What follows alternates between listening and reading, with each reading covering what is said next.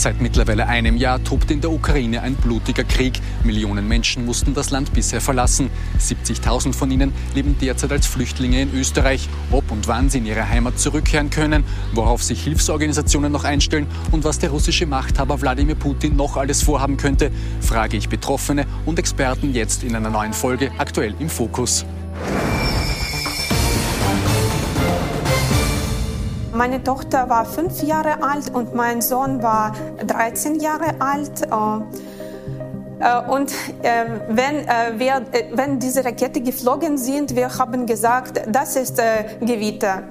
Es passt. Kein Angst, kein Stress. Man hört Schüsse, Kinder schreien und sofort müssen alle wieder schauen, dass sie die Kinder beruhigen, dass man sich selbst dadurch auch eine gewisse Kraft und Zuversicht gibt was in diesen ersten Tagen sicher nicht leicht war. Wir haben Lebensmittel eingekauft hier, wir haben viele Spenden bekommen, auch Sachspenden, mit denen wir sofort äh, inklusive mir in die Ukraine gefahren sind.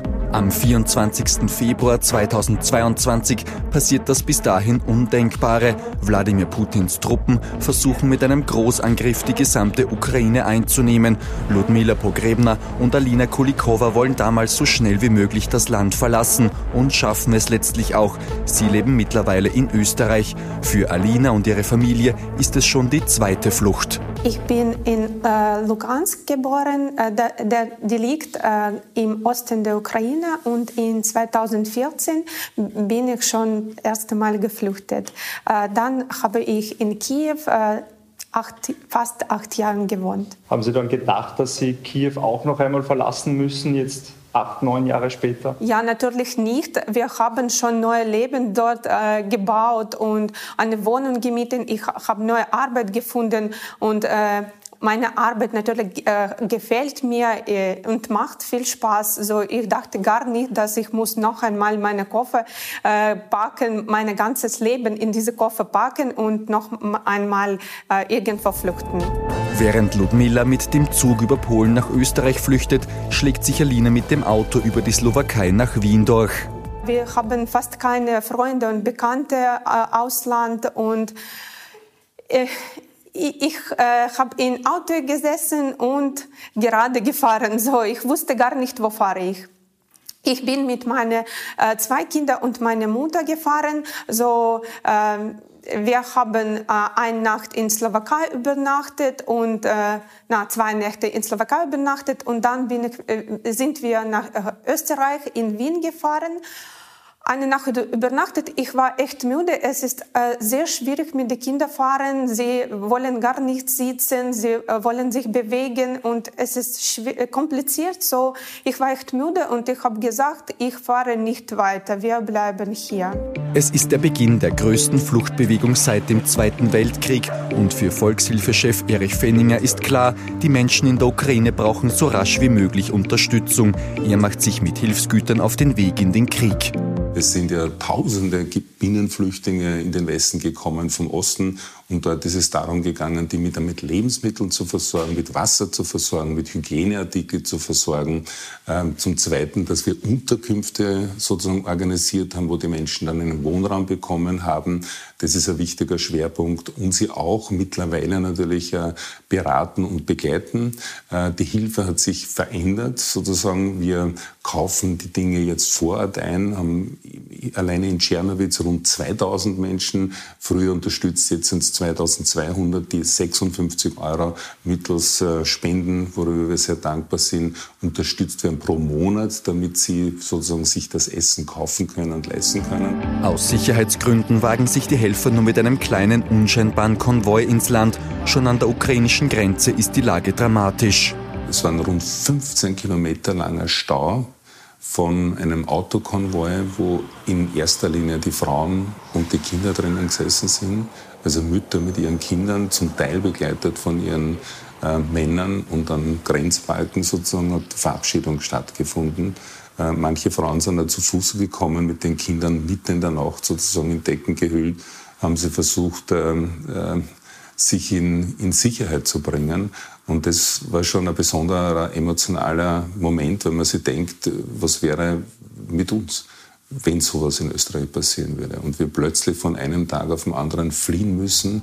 Alina Kulikowas Mann ist noch in Kiew. Sie telefonieren jeden Tag miteinander. Die Situation ist echt schwierig. Äh, es gibt fast keinen Strom. So äh, wegen Strommangel äh, ist es keine Heizung, keine Wasser und er arbeitet online. Er braucht immer WLAN-Verbindung und es ist schwer. Und für alle anderen Leute ist es auch schwer, besonders die kleine Kinder haben keinen Strom, keine heiße Essen. Für Österreich und seine Menschen hat sie nur lobende Worte. Das Leben ist äh, gut, ja. Ich kann so sagen, äh, alles gefällt uns und äh, Österreich gefällt uns auch. Äh, alle äh, Leute sind freundlich und sie versuchen uns zu unterstützen, zu helfen.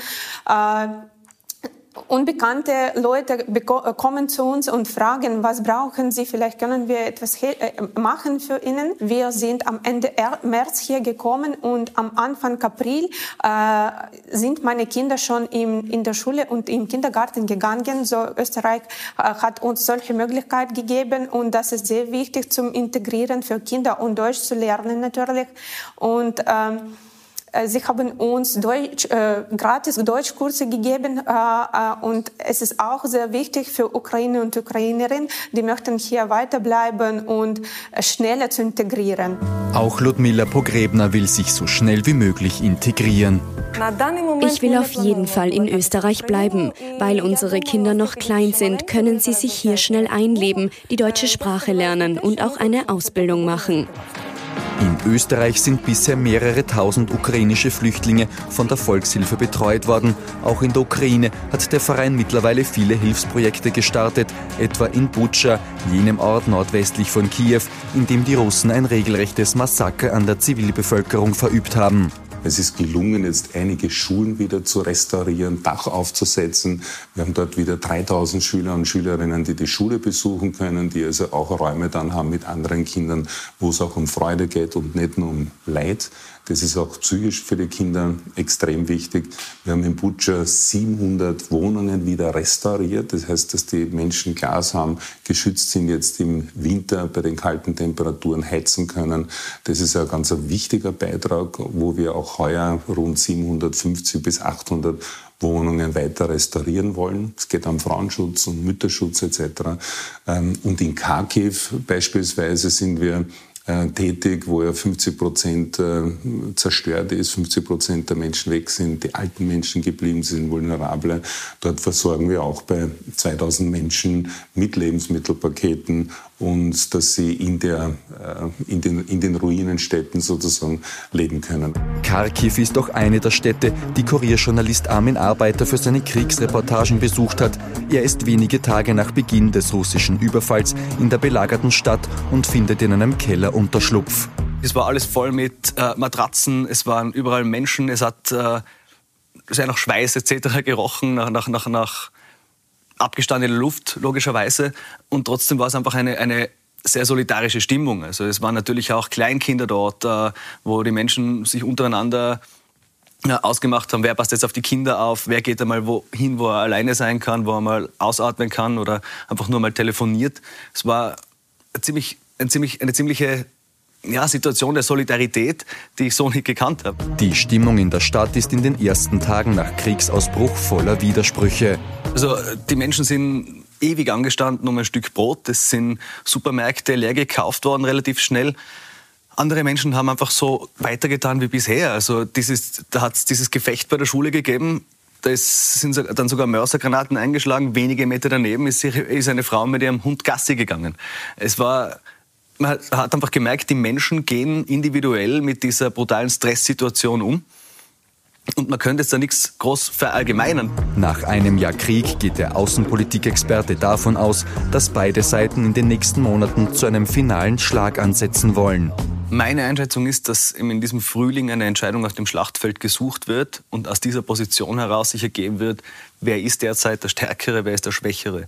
Wenn Putin sagt, das geht sich für ihn innenpolitisch aus, dann kann ich mir vorstellen, dass es zu Friedensverhandlungen kommen wird.